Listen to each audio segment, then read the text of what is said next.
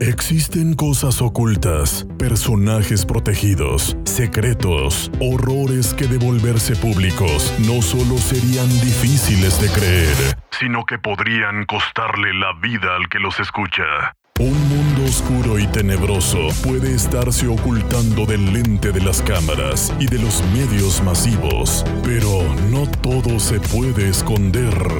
Existen filtraciones, fragmentos e índices de estos misterios que revelan lo que pasa detrás del telón y sobre todo lo que está por suceder. ¿Listo o no? Hoy se abre la puerta para que entres al mundo fascinante y peligroso de... Conspiraciones.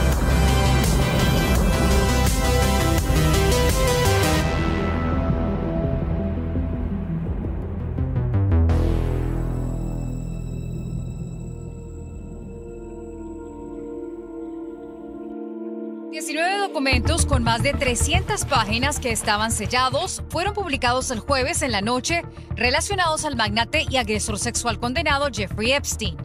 Los documentos son parte de una antigua demanda de Virginia Jeffrey en contra de Ghislaine Maxwell, quien cumple una condena de 20 años en prisión por tráfico sexual. Una jueza de Nueva York ordenó hacer público los expedientes en los que se detalla cómo Maxwell y Epstein reclutaban jovencitas pidiéndoles que trajeran amigas a residencias del magnate, por lo que serían remuneradas, para luego tener encuentros sexuales.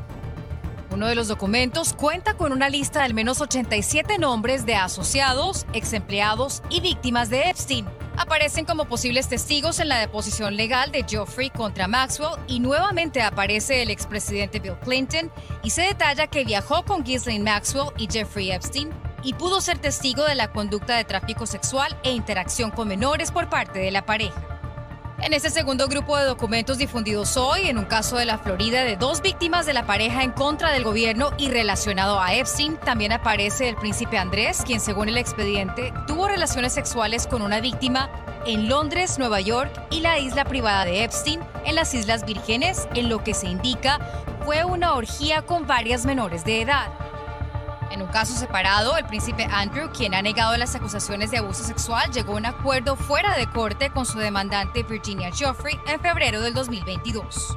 Otras figuras prominentes que aparecen en los documentos revelados el miércoles son el fallecido príncipe del pop Michael Jackson y el mago David Copperfield, y los ubican en la casa de Epstein en Palm Beach, Florida. Según la declaración de una de las víctimas, Copperfield le preguntó a ella si estaba al tanto de que niñas recibían pagos para encontrar a otras niñas. El mago no devolvió comentario a la solicitud de Noticias Telemundo.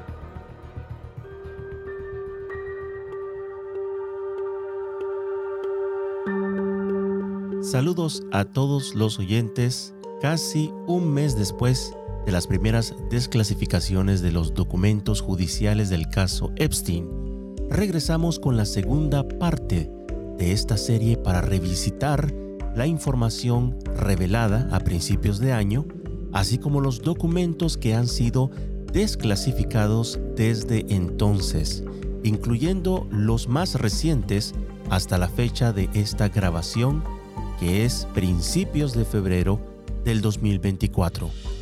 Continuamos desde donde lo dejamos en la última entrega, centrándonos en ciertos nombres destacados como el del expresidente Clinton, quien ha sido mencionado repetidamente y ahora parece haberse retirado de la vida pública.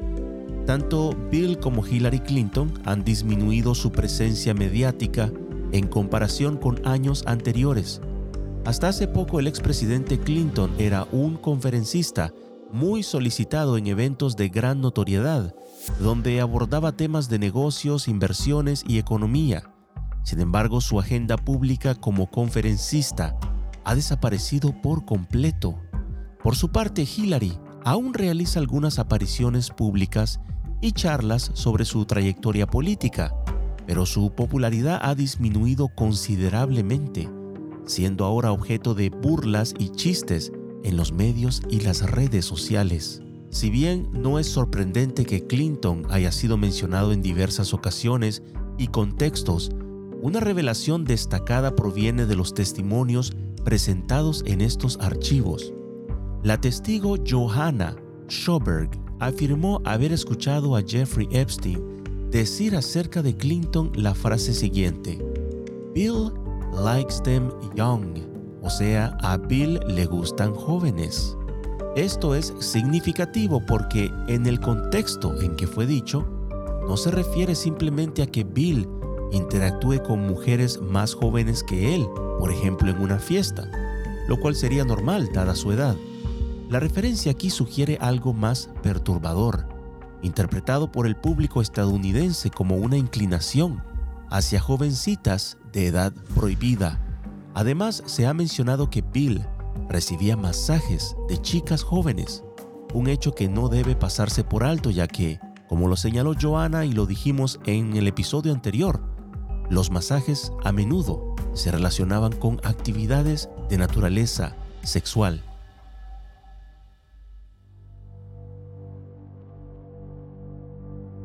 En el episodio anterior nos quedamos a la espera de conocer más sobre los nombres de personajes famosos cuyos abogados están haciendo todo lo posible por retrasar o impedir que salgan desclasificados en medio de estos archivos.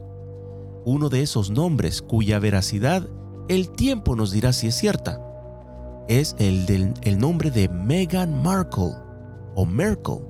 Sí, la esposa del príncipe Harry, pues se rumorea que su nombre aparece en estos archivos no como amiga de Epstein, sino como una de las tantas víctimas de otro depredador parecido a Epstein, quien a su vez manejaba y decidía el destino de las jóvenes artistas de Hollywood.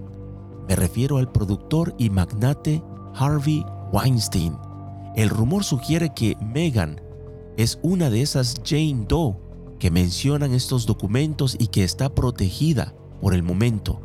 Si este rumor resulta ser cierto, sería un escándalo mediático que todos los medios querrán difundir y que por supuesto podría eclipsar las noticias por un buen tiempo. Recordemos que hace algunos años Weinstein fue acusado por varias mujeres de abusos a cambio de promesas de fama. Esto dio origen al movimiento hashtag MeToo, que alcanzó fama internacional sin embargo, muchos han notado que este movimiento ahora se ha convertido más en un arma política, ya que no se involucra cuando se trata de denunciar la trata de menores, especialmente por parte de personas globalistas, poderosas, élites que siguen en el poder. Este movimiento tiene la capacidad de destapar abusos no solo en Hollywood, sino también por parte de políticos y personajes muy poderosos. Pero como ustedes lo notarán, han estado muy silenciosos. Muchos, incluyéndome, tenemos una hipótesis sobre por qué Weinstein y Epstein cayeron casi al mismo tiempo y no fueron protegidos como otros cuyos nombres permanecen en el anonimato hasta su muerte. La hipótesis sugiere que personas mucho más poderosas, por encima de ellos, decidieron exponerlos a la prensa y a las masas, como cuando alguien juega al ajedrez y ve amenazada sus piezas más importantes, pues a veces debes sacrificar algunas piezas como los peones para proteger al rey o la reina. Antes de que las cosas se complicaran aún más, fueron entregados. ¿Cómo? Simplemente quitándoles el blindaje mediático. El caso de Epstein fue precisamente así. Hace algunos años se filtró un video obtenido por Project Veritas, una organización que realiza periodismo de verdad, periodismo de investigación. El video mostraba a una periodista y presentadora de televisión cuyo nombre es Amy Robach, que no sabía, durante los comerciales, estaba siendo grabada y estaba hablando sobre un reportaje completo en el cual había trabajado y tenía fuentes seguras, testimonios, pruebas, todo lo necesario para poder exponer a Epstein y a sus aliados.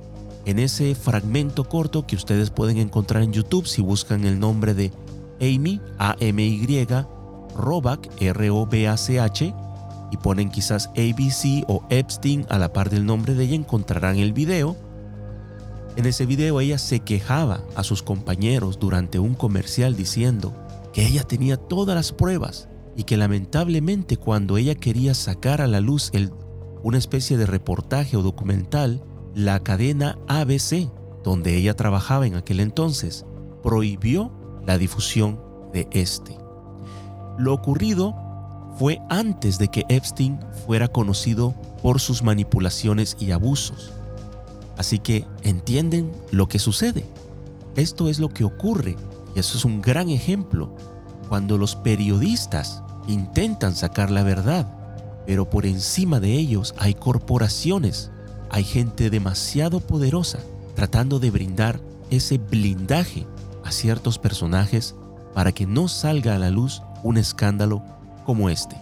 Por supuesto, hay periodistas que renuncian a sus empleos y desobedecen y entonces intentan exponer la verdad de forma independiente. ¿Y qué sucede con ellos? Pues tendremos un episodio dedicado a ellos que se intitula Los denunciantes, pero ya hemos hablado en muchas ocasiones. Vamos a ver casos de periodistas notorios, personas que supieron demasiado y por querer hablar fueron silenciados para siempre. Así que creo que Weinstein y Epstein fueron esos peones sacrificados en un juego de ajedrez. Algo surgió de estos archivos que refuerza esta hipótesis o teoría, como quieran llamarla, y lo vamos a platicar más adelante. Pero creo que las cosas no salieron como se planeó, aunque trataron de tirar a estos dos soldaditos la historia no murió con la muerte de ellos.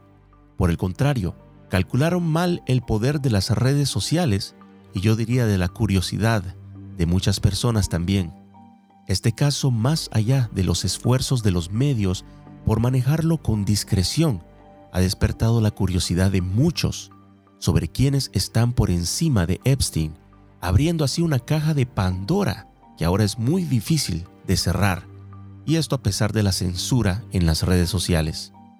Por esto temo que ya no sacrifiquen más peones, sino que tomen medidas drásticas. Han logrado controlar gran parte de la información hasta ahora y cerrar cuentas en plataformas que antes priorizaban la libre expresión. Por ejemplo, en mi caso, fue lo que me pasó en el año 2022, cuando por fin anuncié que tenía una cuenta Facebook del podcast Conspiraciones y estaba publicando ahí mis episodios y de pronto publiqué el anuncio acerca de la isla de Epstein. Pues ¿qué creen que pasó? Cerraron la cuenta del podcast, pero no solo eso, también cerraron mi cuenta personal asociada, sin absolutamente ninguna posibilidad de apelar. Fue un error de principiante, lo admito, asociar mi cuenta personal a la del podcast, pero es algo que ya no volveré a cometer, se los aseguro. Algunos temen que si se filtran revelaciones que supuestamente Epstein guardó y de las cuales les contaré más adelante, las personas involucradas en estos delitos imperdonables sean capaces de desencadenar un ciberataque o hasta una tormenta solar Cualquiera de estas dos excusas les serviría para apagar redes completas de Internet o incluso de electricidad. Podrían hasta destruir toda la información, borrando discos duros en caso de impulsos electromagnéticos. Sería algo similar a lo que sucedió con la sopa china del 2020, y esto les permitiría alcanzar varios objetivos con una sola acción, como dice el dicho, matar varios pájaros con una sola piedra o matar dos pájaros con una sola piedra.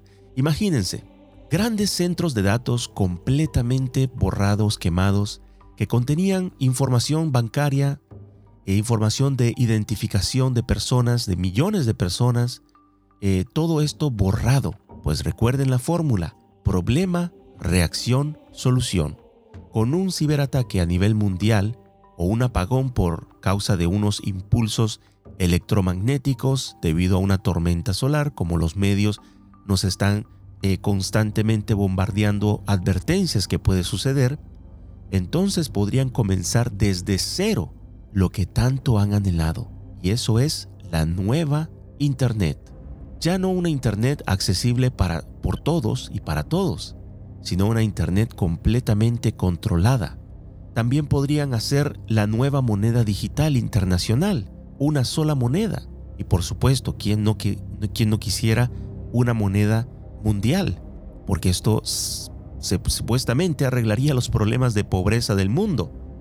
También está la famosa iniciativa ID 2020, de la cual hablamos en la Agenda 2030, parte 1 y parte 2, que esto ya existe y se trata de una tecnología que te permitirá llevar tu identidad implantada en tu cuerpo. Como ellos mismos lo dijeron, el eslogan de esta iniciativa ID 2020 es no dejar a nadie atrás. Estas revelaciones sobre Epstein podrían entonces, me temo, desencadenar en el peor de los casos un acontecimiento mayor como estos. Ahora, vamos a revisar las partes importantes y pertinentes que fueron desclasificadas en esta segunda y tercera entrega de dichos documentos de los archivos de Epstein. Muchos de ustedes han escuchado el nombre que sorprendió a muchos, el del ahora fallecido astrofísico Stephen Hawking. Si el nombre no les suena, búsquenlo en Google y seguramente ya lo han visto en algún documental sobre ciencia y astronomía. Este hombre sufrió una enfermedad a temprana edad que lo dejó casi completamente paralizado. Pero siendo un gran científico esto no le impidió adaptar una máquina que le permitía, con el poco movimiento que tenía, de poder elegir letras, luego formar frases completas. Así es como este hombre podía comunicarse. Esta máquina luego leía y hablaba como una voz robótica lo que él quería decir. Hawking siguió su carrera como científico, por supuesto la enfermedad no lo paró y contribuyó mucho a la sociedad y a la ciencia. Lamentablemente, también fue nombrado, al parecer como participante en fiestas en la isla.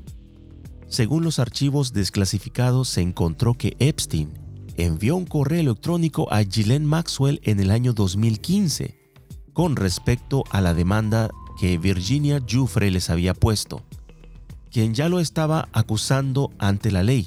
Epstein sugirió ofrecer una recompensa a amigos y familiares de Virginia para ayudar a demostrar que ella en sus acusaciones estaba mintiendo o que sus acusaciones eran falsas. El correo electrónico decía así, puedes ofrecer una recompensa a cualquiera de las amigas, conocidas o familiares de Virginia que se presenten y ayuden a demostrar que sus acusaciones, atención, son falsas. Lo más fuerte, dice Epstein en este email, lo más fuerte es la cena con Clinton y la nueva versión en las Islas Vírgenes en la que participó Stephen Hawking en una orgía con menores. Así lo dice el correo electrónico sin editar. Fue enviado el 12 de enero del año 2015. Este email menciona que Virginia, en una de sus declaraciones, mencionó no solamente al científico inválido, sino que también dijo haberlo visto participar en orgías con menores de edad en la isla. Y esto es grave y esto es revelador. ¿Por qué? Porque se rumoreaba que había esto en la isla de Epstein. Personas decían, bueno, hasta ahora se cree que eran jovencitas o chicas jóvenes, pero no menores de edad y mucho menos niñas. Pues tal parece ser que no. Virginia Jufre lo vio a, este hombre inválido e incluso participando en una orgía. No sé cómo le hizo, ¿verdad? Porque el hombre el inválido quizás solo estaba ahí de mirón, pero fue mencionado y en gran, eh, o sea, esto sí es una acusación, no es una mención nada más, sino una acusación. Nótese que Epstein no ofreció ni pidió a Ghislaine que ofreciera dinero para que sus amigas y familiares le ayudaran a callarla y dejar de hablar contra de él. No, en este caso él enfatizó que diera dinero para que dejara de hablar contra Bill Clinton y contra Stephen Hawking. Y esto que, es lo que nos revela, y es que cuando proteges ciertas personas o estás dispuesto a dar mucho dinero a cambio, es porque hay algo turbio que deseas proteger. Él temía lo que Virginia Jufre podía contar y revelar. Por esta razón estaban buscando eh, sobornar a familiares y amigas o amigos cercanos a Virginia para desmentir lo que ella decía, quizás hasta decir que era loca, etc. Lamento, por supuesto, la imagen mental que lo que acabo de comentarles acerca de Stephen Hawking eh, pudo haberles dejado, pero es importante considerar que, eh, de ser cierto, muestra cómo incluso personas con reconocimiento eh, pueden estar involucradas en actividades ilegales como estas. Es importante recordar que los actos inmorales no están limitados a ninguna profesión, ¿verdad? Ni estatus social o incluso creencia religiosa. El correo electrónico de Epstein hace una clara referencia al físico Stephen Hawking, quien, como se ha demostrado ahora, y también hay fotografías, o ya se sabía que habían fotografías de él en la isla privada de Epstein, pero ahora se ha demostrado que estuvo en actos ilícitos. Otro elemento revelador es que Virginia Giuffre en el año 2011 alegó que el presidente Clinton tenía una relación personal cercana con Maxwell y Epstein. Intentó que el presidente Clinton fuera interrogado en aquel entonces al respecto, pero no tuvo éxito. Esto revela cómo es fácil llamar a alguien a testificar cuando la persona no está protegida. Y me refiero al caso de Trump. En el caso de Trump lo han llamado a testificar, lo han llamado a estar presente en la corte, y ahí está, y el hombre ahí sigue estando, eh, pero no tiene nada que ver con lo de Epstein, es otros asuntos y ahí está en asuntos legales porque estamos en un año de elecciones y eh, creo que aparentemente según sondajes, no lo digo yo, según sondeos o sondajes, no sé cómo se dice, en Estados Unidos, Trump ni siquiera, ni siquiera ha estado haciendo campaña, ni siquiera ha estado eh, moviéndose mucho, ha estado bastante bombardeado por medios de comunicación, por estas acusaciones, etc. Y sigue siendo el número uno entre los eh, en la intención de voto. Incluso dicen que el Partido Republicano no está recibiendo dinero por parte de la gente. El Partido Republicano que él representa no recibe dinero. La gente prefiere donar su dinero directamente a Trump. Así que hay un apoyo bastante fuerte Sé que hay muchas, muchas personas que me escuchan que no quieren a Trump, está bien, eh, pero el hombre tiene bastante apoyo. Hay que estar quizás al tanto de muchas cosas más para poder entender por qué tiene tanto apoyo. En los documentos también se reveló que un portavoz del presidente Clinton confirmó en 2019 que el expresidente había volado en el avión privado de Epstein, pero que no sabía este portavoz dijo que él no sabía nada sobre los terribles crímenes que este delincuente sexual, hablando de Epstein, hacía. Entonces, bueno, él confirmó obviamente que efectivamente Clinton viajó varias veces con Epstein en ese avión. Ahora, pasemos a la parte más interesante, la parte conspirativa que esta última entrega de documentos nos reveló. Recuerdan que en el episodio de la isla de Epstein mencioné un rumor o hipótesis sobre Epstein. Se planteó la posibilidad de que este hombre fuera una especie de agente doble, algo así como parte de la inteligencia israelí, como el Mossad, y que su objetivo fuese comprometer a personas muy poderosas, celebridades, pues esta hipótesis ha sido renovada o ha, cobrado fuerzas con las últimas revelaciones en los documentos sobre Epstein. El señor Ben Menashe, este es un empresario israelí nacido en Irán, afirmó que Epstein efectivamente grabó secretamente a personas participando en actos sexuales con niñas menores de edad como parte de una operación de inteligencia. Aparte de las mujeres o las víctimas que, cuyo nombre eh, para protegerlas son Jane Doe, número 1, 2, 3, etc., una víctima con nombre y rostro, cuyo nombre es Sarah Ransom, afirmó en una declaración del año 2022 que ella sí efectivamente, y entonces se confirma esta sospecha, ella vio personalmente cómo Epstein tenía una cámara y la sacaba y grababa a sus amigos adinerados teniendo relaciones sexuales con las chicas que estaban ahí menores de edad y que ella dice, ella dijo Sarah Ransom que era para chantajearlos después. Otra víctima de Epstein, Shaunte Davis, ella también lo afirmó. Es más, esto salió a la luz pública, al público general.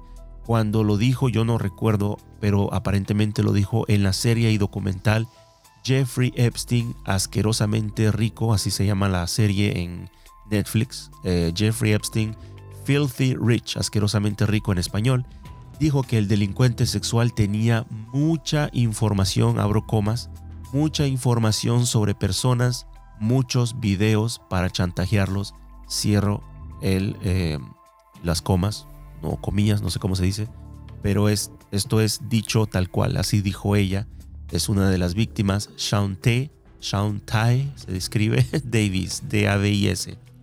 El hermano de Jeffrey Epstein, que yo no había escuchado mucho hablar de él, pero por si no lo sabían, tiene un hermano, se llama Mark Epstein.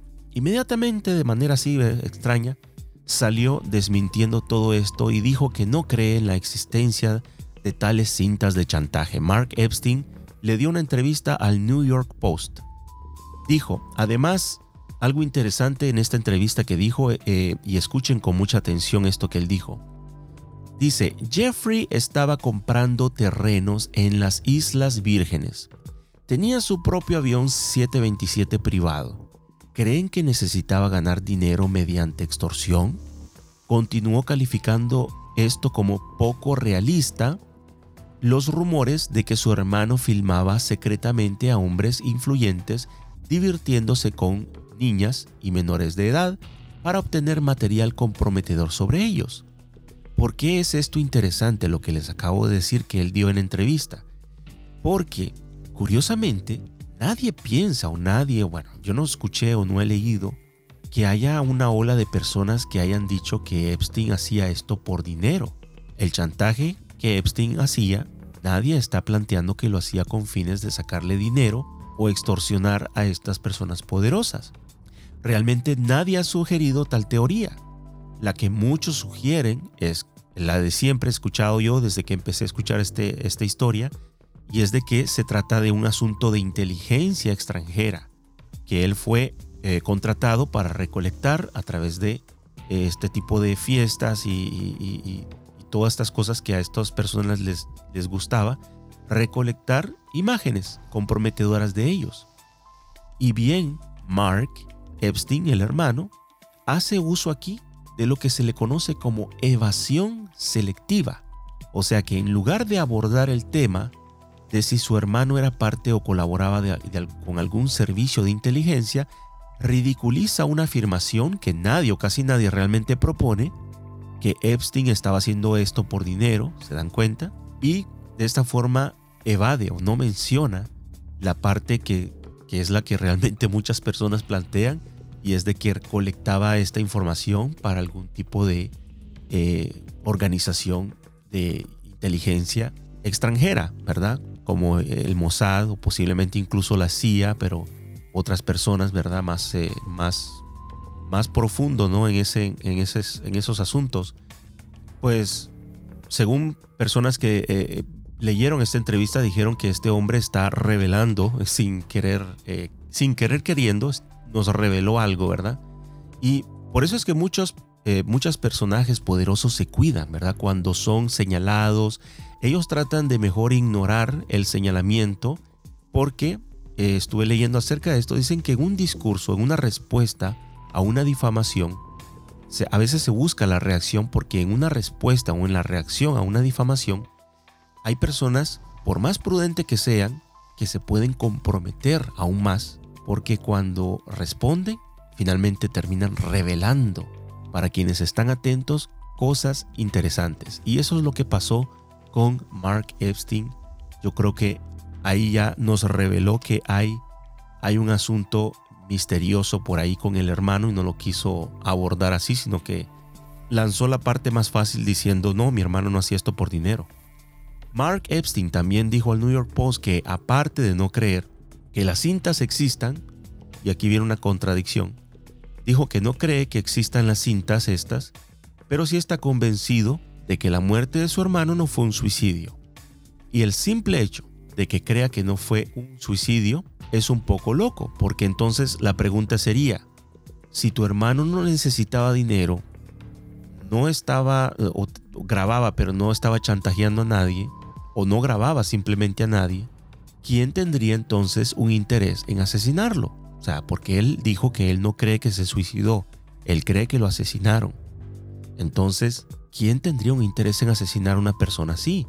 Si ya está en la cárcel, ya, ya, ya está por ser condenado, ya se va y viene alguien y lo asesina. Es un poco loco que él crea que fue asesinado, pero no quiere creer que hay evidencias grabadas eh, de su hermano con estas personas, ¿verdad? Entonces, eh, a su hermano lo asesinaron porque una de dos, sabía mucho y quizás colectaba, recolectaba esta información por su propia cuenta, puede ser, que él quizás quería tener como una especie de poder o dominio sobre estas personas y él mismo quería ser el hombre manipulador, aunque les seré sincero de todo lo que he leído acerca de eh, Jeffrey Epstein, no era tan... eh, el hombre no era tan inteligente. Dicen que incluso eh, no hay forma que este hombre haya llegado a ser un multibillonario por sí solo por, o por cuestiones de la vida o lo que sea. Este hombre es como que si alguien o un grupo de personas realmente lo llevaron ahí, lo elevaron a un nivel súper, súper alto de poder económico, de prestigio para justamente atraer personas famosas, celebridades, políticos y entonces lanzar esto. Por eso todo pinta a ser un operativo de eh, inteligencia militar extranjera. De no extorsión, porque extorsión sería ya pidiendo algo a cambio de. Yo creo que solo estaba colectando, colectando, colectando, colectando pruebas. Entonces, entonces parten dos teorías a raíz de esto. Colectaba pruebas, no hay, no hay duda, las colectaba.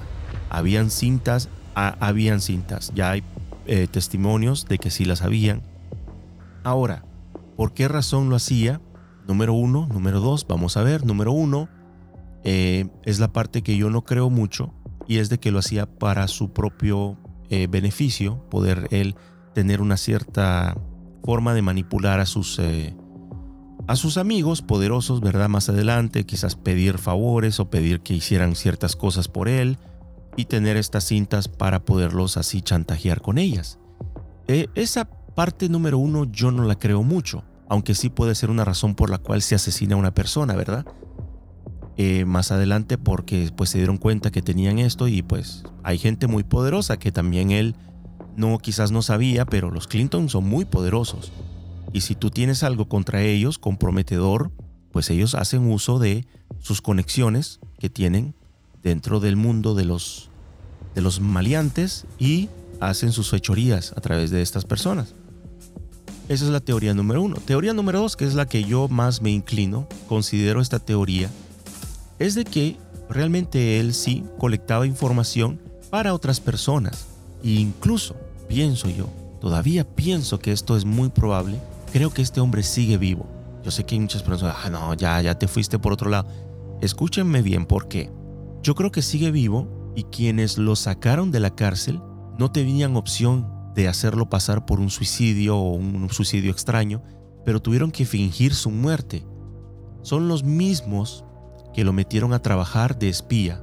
Yo sé que suena a película, pero escuchen esto. Si lo pensamos bien, en un contexto en que él grababa estos personajes poderosos, luego guardaba las grabaciones para estas personas para quienes él trabajaba, el falso suicidio, esa era la única escapatoria para él, porque ya estaba comprometido, ya estaba siendo acusado, ya, ya se sabía que él era parte de una red de personajes, y, no digo que es que el hombre era un inocente y él solo hacía esto para comprometer a otros. No, el hombre también era un, cerdo, o sea, realmente él también estaba, estaba disfrutando haciendo todas estas cosas, eh, pero es como el, el, que vende droga, termina probándola y se vuelve adicto. Quizás no empezó así, quizás tendría que, haber, tendría que haberse mantenido él al margen, no haber participado de todo esto, pero terminó participando, terminó abusando las menores y por esto fue llevado a corte. Y entonces ahí es donde él comprometió, si se puede decir así, la misión que él tenía. Y ahí es donde surgen las dos hipótesis, que yo pienso que me voy por la segunda. Lo asesinaron porque estaba muy sucio. El, vendedor de droga probó la droga, entonces lo tuvieron que asesinar.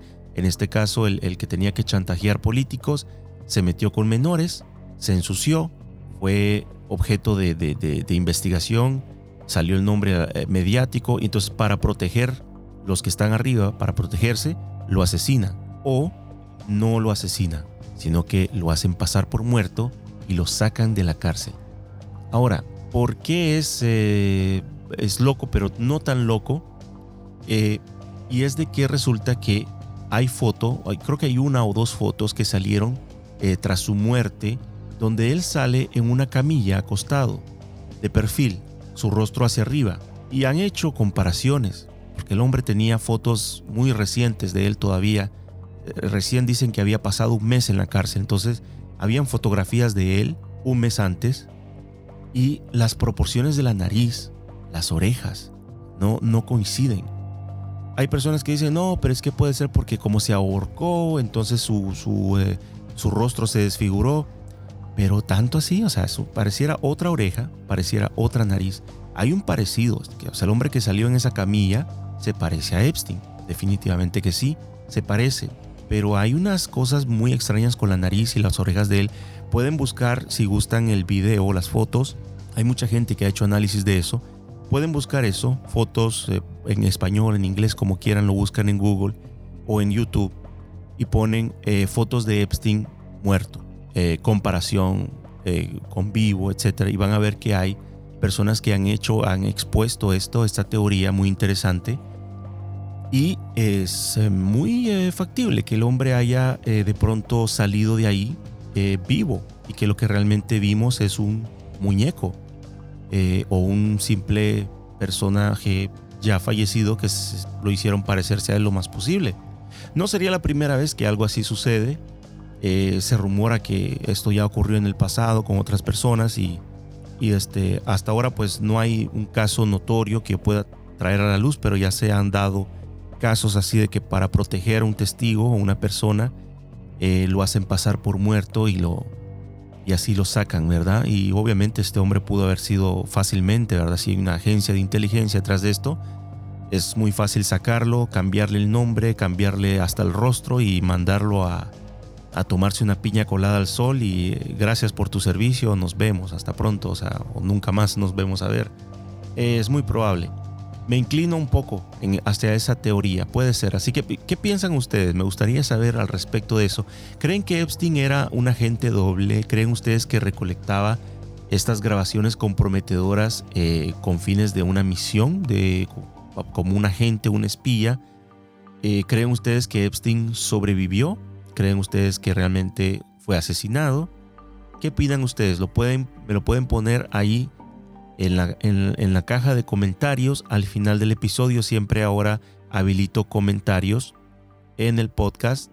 Así que espero con ansias escucharlos, eh, perdón, eh, leerles eh, los comentarios. Bueno, creo que esta fue la parte más reveladora porque ahora sabemos que hubo filmaciones. Ahora toca saber dónde están dichos videos, ¿verdad? Porque ya se saben que existen. ¿Quién o quiénes los tienen? Fíjense que esto coincide con algo muy extraño, es que hace varios meses yo vi, y lo pueden buscar, esto sí lo van a encontrar mejor en Twitter. Eh, hay, imágenes de, que circulan sobre el FBI cuando estuvo eh, haciendo un allanamiento en la isla de Epstein, poco después de que él murió. Eh, fue una cosa rápida, llegaron allá a la isla de Epstein, o sea, van a ver varios agentes del FBI con sus chaquetas de azules y dice FBI y todo, y sus gorritas y todo. Y se ven que están sacando cosas y están... Eh, son fotos que ahí están, o sea, no fueron inventadas, ahí están. Incluso hay personas que dicen que ahí estaba Epstein, que se ve un señor canoso ahí, que será Epstein. Yo no creo que sea él, eh, sería una, tontera de él salir ahí, obviamente estar ahí. Pero dicen que el FBI sí se llevó eh, aparentemente bastantes cosas, evidencias. hay personas que incluso eh, no sé si fueron personas que trabajaban en la isla o trabajaron en la isla, pero dicen que se taparon túneles. Llenaron ciertas entradas a lo que parecían ser habitaciones subterráneas, de las cuales ya hablamos en el episodio sobre la isla de Epstein. Y aparentemente llenaron esos túneles con cemento, lo taparon todo. Hay personas que sugieren que de esta forma pudieron fácilmente eliminar pruebas comprometedoras o eliminar las pruebas de que ahí en esta isla se hacía este pues cosas bastante raras, o sea, cosas inimaginables que se hacen bajo tierra, como ya lo hemos mencionado en casos como el caso de Marc Dutroux. Esa es una cosa horrible, les invito a, escuchar el episodio donde hablamos del caso de Marc Dutroux. Y hay personas que sugieren que pudieron así fácilmente eliminar las pruebas, quizás hasta ahogaron, imagínense. Imagínense llenar eso de cemento y que habían personas ahí abajo. Y no hablo de personas eh, que trabajaban en la isla. Estoy hablando de, ya saben quién, eh, niños bajo tierra, ¿verdad? Es una locura, yo sé. Hay quienes dirán que la mente ya te, te fuiste muy lejos, pero seamos realistas, o sea, este caso no es nada sencillo. Está plasmado de misterio y como suele suceder, muchas veces la realidad supera la ficción. Es, siempre lo he dicho así. Pero imagínense que resulta ser un pequeño porcentaje lo que estamos imaginándonos en este momento de lo grande que realmente ocurrió. Nunca voy a olvidar cómo la gente se burlaba o la gente decía que no existía el famoso video de Daisy's Destruction. Es un video horrible que nadie puede ver. Es un video que te puede cambiar la vida de una forma extremadamente negativa. Se rumoreaba el video. Se decía no, que si existe, otros decían que no, que no lo habían visto, que otros que sí, yo lo vi, que no sé qué. Habían fotos, habían capturas de, del video. Y al final, tanto tiempo que si no, que si que, que no es cierto, porque hay gente que describió lo que vieron en el video y dijeron yo vi esto y esto y esto. Y solo la descripción es para terminar vomitando eh, lo que te comiste hace cinco años. O sea, realmente es una cosa horrible. Y al final, ¿qué creen? Cae preso este hombre eh, de apellido Scully, no me acuerdo el, nombre de él, pero de apellido Scully me acuerdo. En Australia, creo que era. El hombre es, es de Australia, pero cayó preso en Tailandia. Si no me equivoco, en Filipinas, uno de estos países. Se descubre que este hombre manejaba un, eh, un canal en la dark web, en la red internet oscura, criminal, donde se vende droga, eh, donde puedes pagar incluso sicarios, o sea, unas cosas. Yo voy a hacer un, un, episodio sobre eso un día de estos. Este hombre, Scully, tenía una página internet que se llamaba No Limits Fund, si no me equivoco, NLF, No Limits Fund o sea, placer sin fin. Y lo que este hombre hacía eran videos que se llama snuff, S-N-U-F-F. Por favor, no vayan a ver esto o buscar en Google qué significa eso frente a los niños, porque puede ser que salgan imágenes, aunque no van a salir imágenes reales, pero puede ser que salgan imágenes, fragmentos eh, borrosos, pero van a tener una idea de lo que es. Y este hombre se dedicaba a hacer videos snuff, o sea, torturaba literalmente niños y vendía estos videos en la dark web.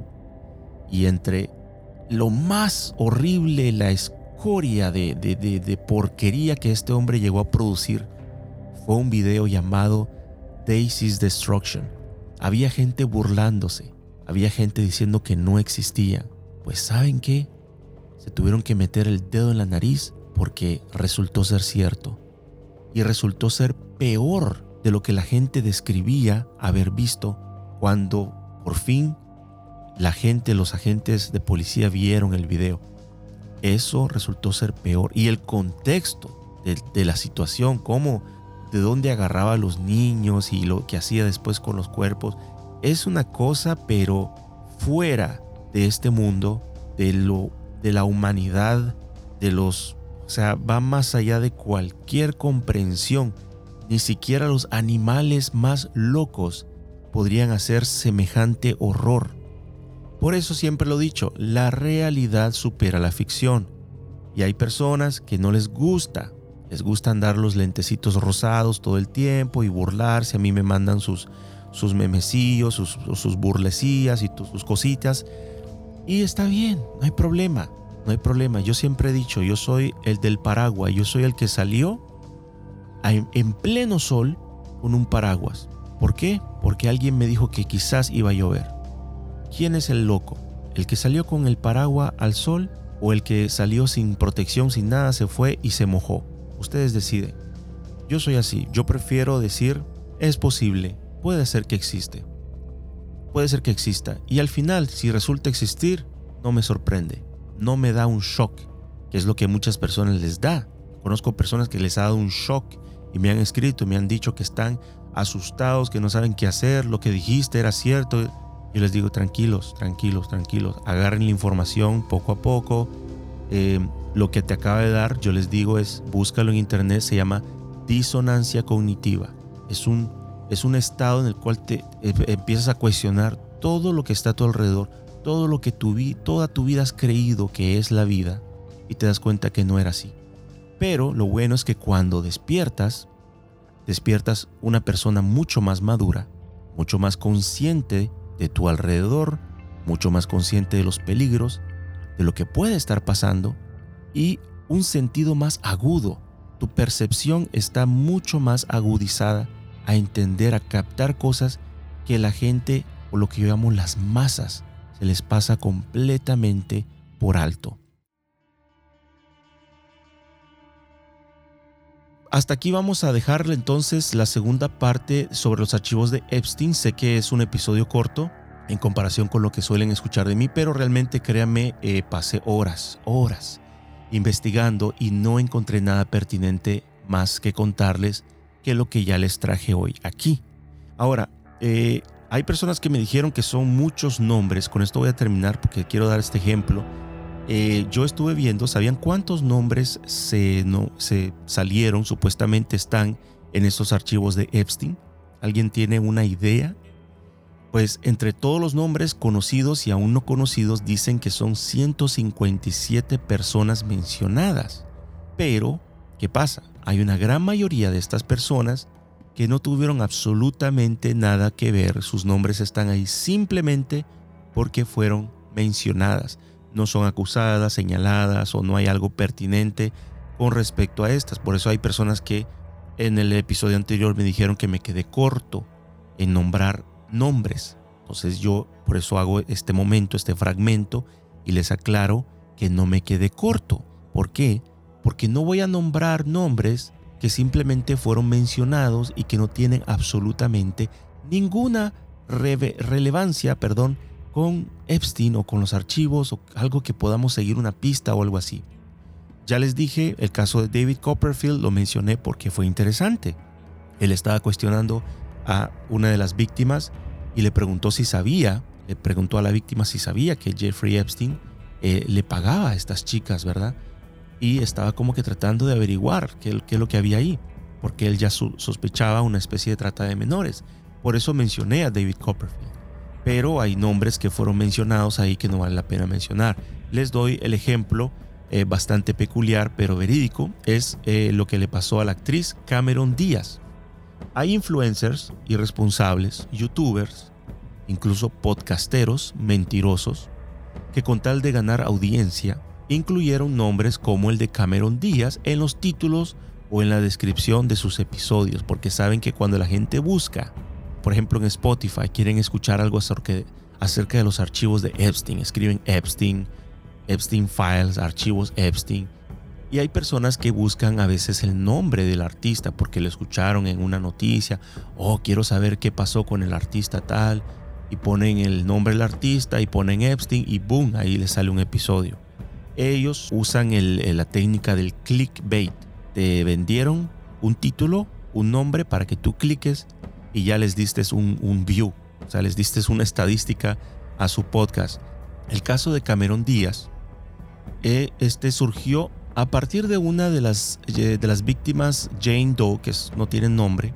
Ella afirmó que escuchó a Epstein vanagloriándose en una plática. Decía que él conocía muchas celebridades y empezó a mencionar a varias personas. Y entre esas personas mencionó el nombre de Cameron Díaz.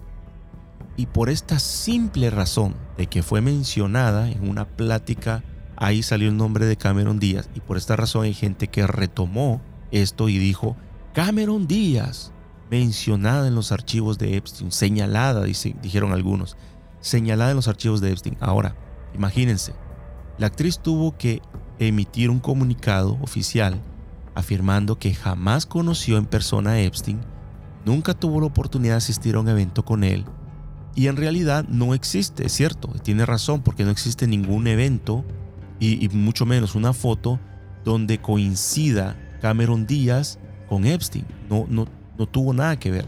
Tal vez hay chances que estuvo eh, este otro Harvey Weinstein, ¿verdad? Productor de Hollywood y todo. Es, hay más chances, ¿no? En una ceremonia de Oscar, obviamente tuvieron que haber estado los dos ahí. Pero Jeffrey Epstein, no. Y nunca se dieron la mano ni nada, no se conocían en lo absoluto. Así que yo digo esto como chiste, ¿verdad? Pero yo les aseguro eh, que si Epstein hubiese afirmado, ¿no? En, ese, en esas pláticas tantas que tuvo, eh, que una vez cuando era joven le dio la mano a Elvis Presley, ¿verdad? Por ejemplo, así.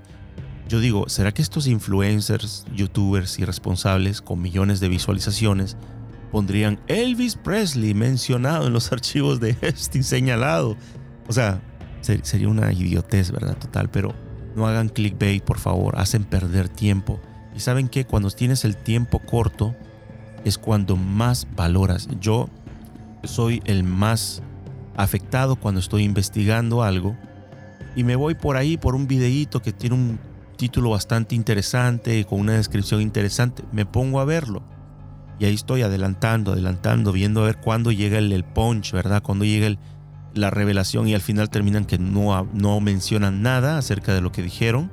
Créanme, el tiempo es sagrado y si ustedes le dan 15, 20, 30 minutos a una persona que les hace esto una vez, no le vuelvan a regalar tiempo y atención, porque les robaron tiempo y ese tiempo no se los pueden volver a regresar. Por esta razón, eh, me comprometo siempre con ustedes, la audiencia, en poderles brindar lo pertinente, lo más importante y lo más interesante y relevante de lo que yo investigo. No les voy a dar eh, palomitas de maíz o cualquier cosa solamente por sacarles un episodio. Así que Vamos a estar pendientes si hay más desclasificaciones por venir, entonces tendremos, si es necesario, una tercera parte, solo si hay nuevos documentos sobre los cuales podríamos hacer un episodio.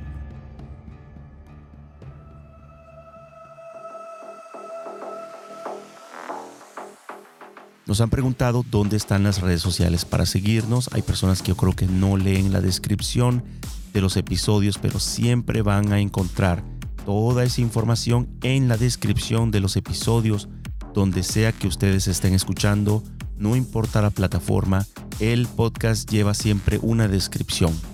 Y en esta descripción van a encontrar varios enlaces a las plataformas que son Instagram, Telegram, Facebook y Twitter. Porque estamos en Twitter, no hacemos mucho ahí, yo hago más mi trabajo de investigación en Twitter pero ahí estamos también presentes si nos quieren seguir. Para aquellos que desean aportar, por supuesto, nuestro trabajo económicamente, todo lo pueden hacer visitando el enlace a la página boymeacoffee.com que está en la descripción. Recibo muchos mensajes sobre la tardanza en cuanto a la publicación de los episodios y tienen toda la razón. Lamentablemente, quiero aclarar con mis múltiples responsabilidades como padre, esposo, estudiante universitario a tiempo parcial y trabajador a tiempo completo, el tiempo que a veces me permiten eh, o, se me permite brindar un episodio eh, semanal como yo quisiera, no se da. Pero pronto voy a estar subiendo ahora sí episodios pagos. ¿Por qué? Porque este creo, esta creo que será la mejor forma que he encontrado para poder costear el apoyo de quienes quieren y pueden hacerlo, para yo así poder acelerar el proceso de creación de contenido. Gracias nuevamente por escuchar Conspiraciones Podcast y les deseo lo mejor en este inicio de febrero 2024. Hasta la próxima.